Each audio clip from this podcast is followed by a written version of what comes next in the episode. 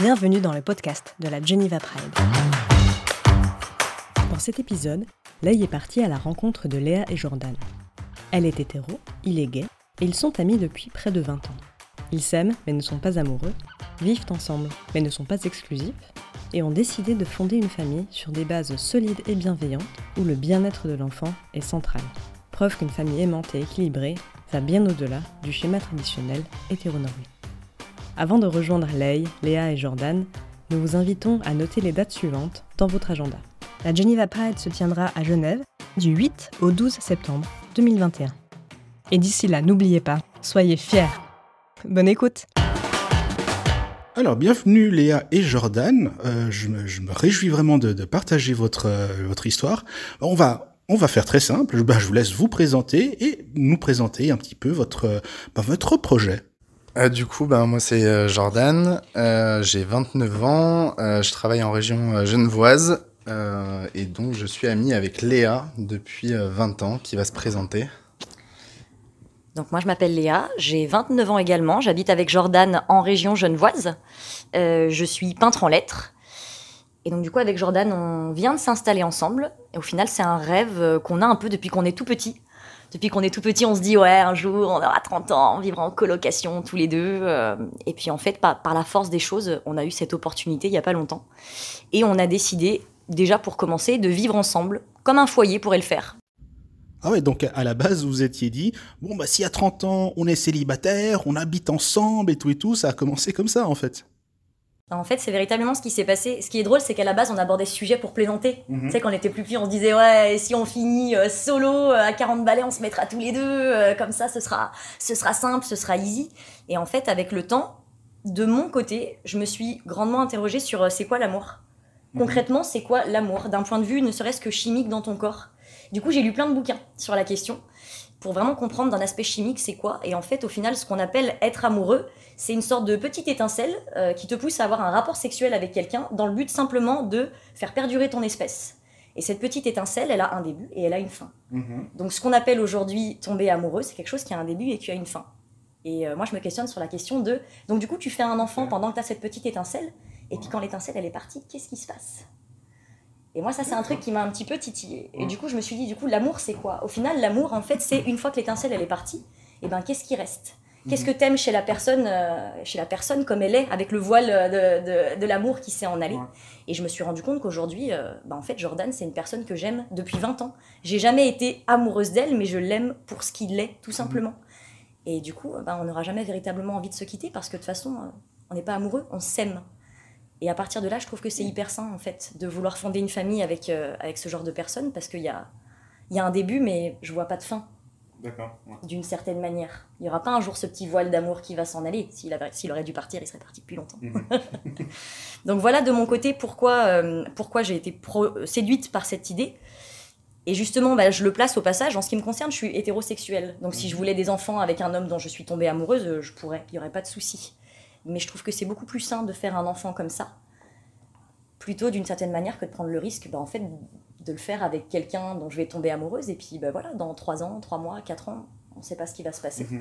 Et pour moi, je vois quelque chose de très sain et de très de doux, de sécurisant et de très romantique, d'une certaine manière, de ouais. faire ça avec mon meilleur ami d'enfance. Voilà. De mon côté. Euh, moi, du coup, pour ma part, euh, donc, euh, bah, je, je, suis gay et je voulais être, euh, je voulais être papa franchement de, depuis euh, que je suis tout petit. C'est vraiment un souhait que j'avais. Euh, j'ai étudié plein de, de, solutions possibles et imaginables pour avoir un enfant. Euh, j'avais regardé euh, les GPA dans, dans, les pays étrangers, etc. Donc déjà qui, qui, sont très coûteuses. Après, je juge pas du tout le, le procédé. On, on, fait comme on peut. Moi, j'ai la chance d'avoir maintenant euh, cette possibilité-là avec Léa. Donc voilà.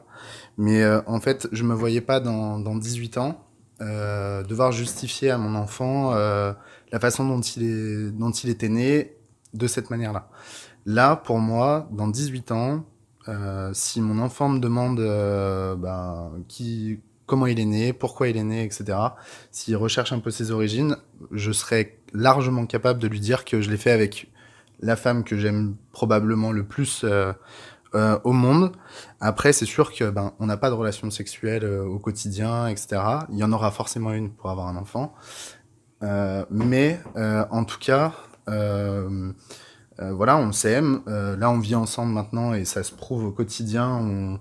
On, s'apporte plein de tendresse, on, s'apporte plein de choses, voilà, co- comme si on était un couple au final. Et en fait, là, tout ce projet-là, ce qu'on est en train de se dire au final, c'est qu'on est en train de créer un couple parental en quelque sorte. C'est vrai qu'on se l'était beaucoup dit euh, à la rigolade euh, de nos 15 ans à, nos 30 ans. Et en fait, euh, je pense que moi, je, croyais que mes parents, ou nos parents en tout cas, trouveraient ça complètement tiré par les cheveux. Et en fait, un jour, on en a, on en a parlé en rigolant devant sa maman, Aléa, et qui nous a dit, bah, mais oui, mais les enfants, mais c'est ça qu'il faut faire, quoi. Euh, mais oui, vous êtes, vous êtes sur le bon chemin, quoi. Et en fait, euh, quand, quand j'ai eu euh, l'approbation, en quelque sorte, de la maman de Léa, euh, je me suis dit, bah, en fait, ouais, euh, faut qu'on arrête de déconner. Pendant trois jours, euh, on s'est pas appelé avec Léa parce qu'on vivait pas encore ensemble à ce moment-là. Trois jours après, je l'ai appelé. Je, je sais pas si tu te souviens. Je. Et euh, je lui dis, écoute, il y a un truc qui, qui me trotte dans la tête. Euh, on a eu cette conversation-là, un peu en rigolant, mais ta maman, quand même, elle a, elle a réagi euh, pas trop mal.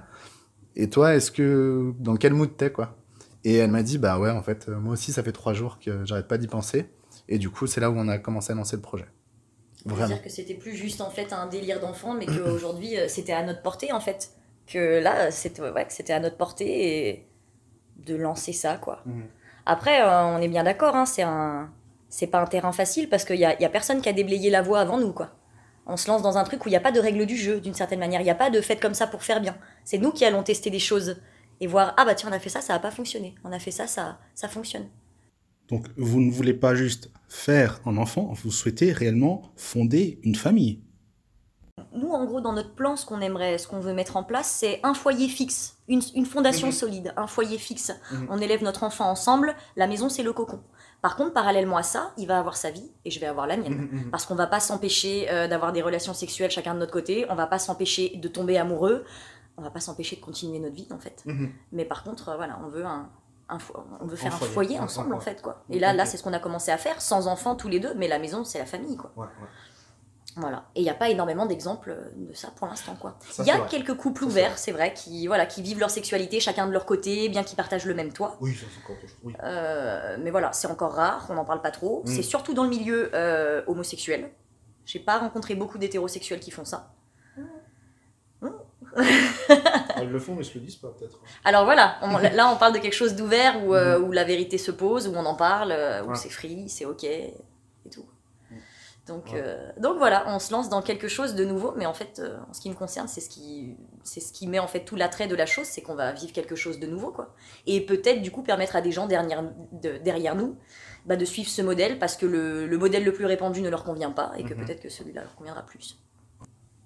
Moi, je pense qu'avec Léa, en tout cas, tel qu'on l'imagine aujourd'hui, j'espère qu'on pourra apporter le maximum de choses à, à notre enfant ou nos enfants. Ça se trouve, on ne sait pas, on n'a pas dit 1, 2, 3, 4. Mhm. Euh, Je pense pas que ça ira aussi loin, mais Qui dépendra de toi, de combien de fois tu feras usage de ton corps.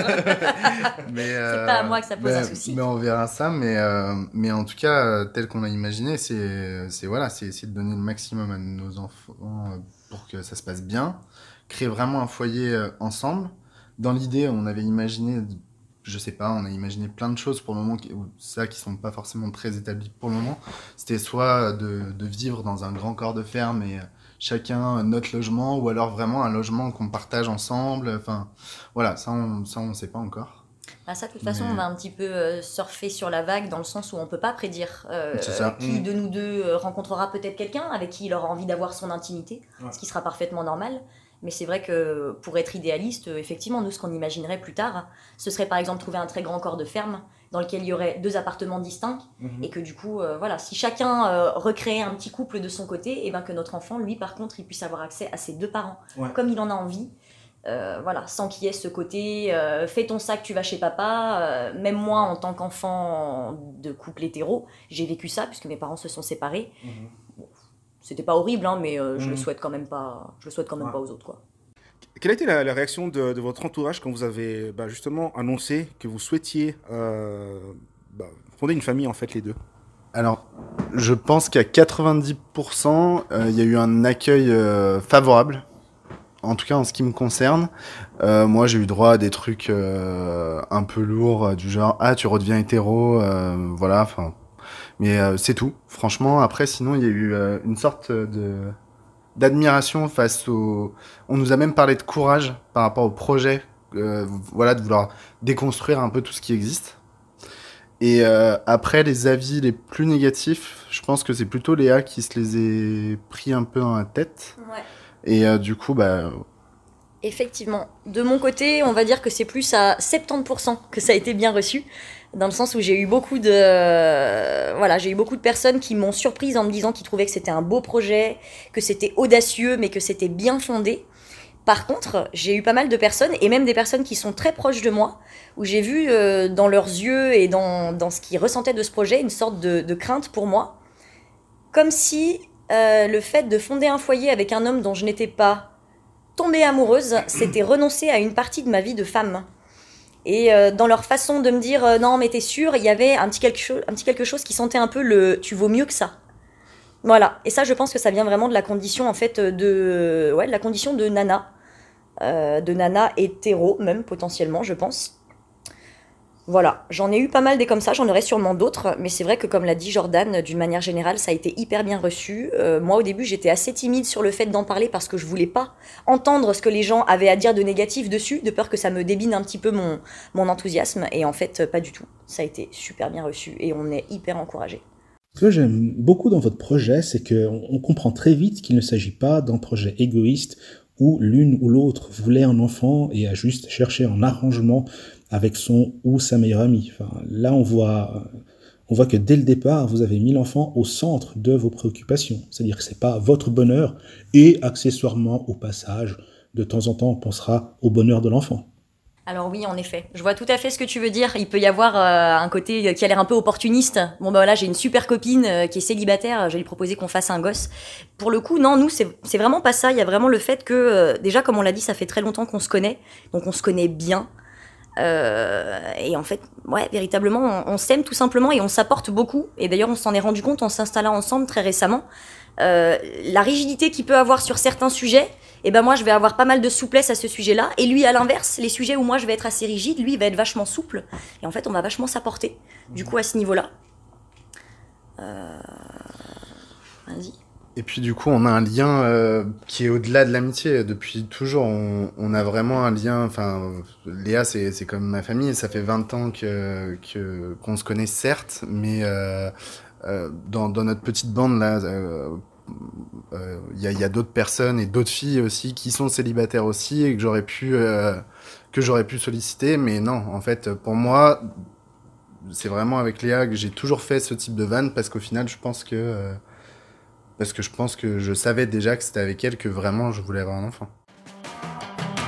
Nous espérons que cet épisode vous aura plu.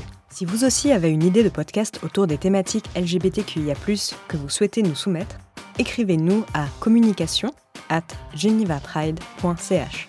Et sachez que nous avons toujours besoin d'aide et cherchons activement des bénévoles, notamment pour la période de septembre. Alors n'hésitez pas à nous contacter sur genevapride.ch/soutien. Allez, à bientôt et prenez soin de vous.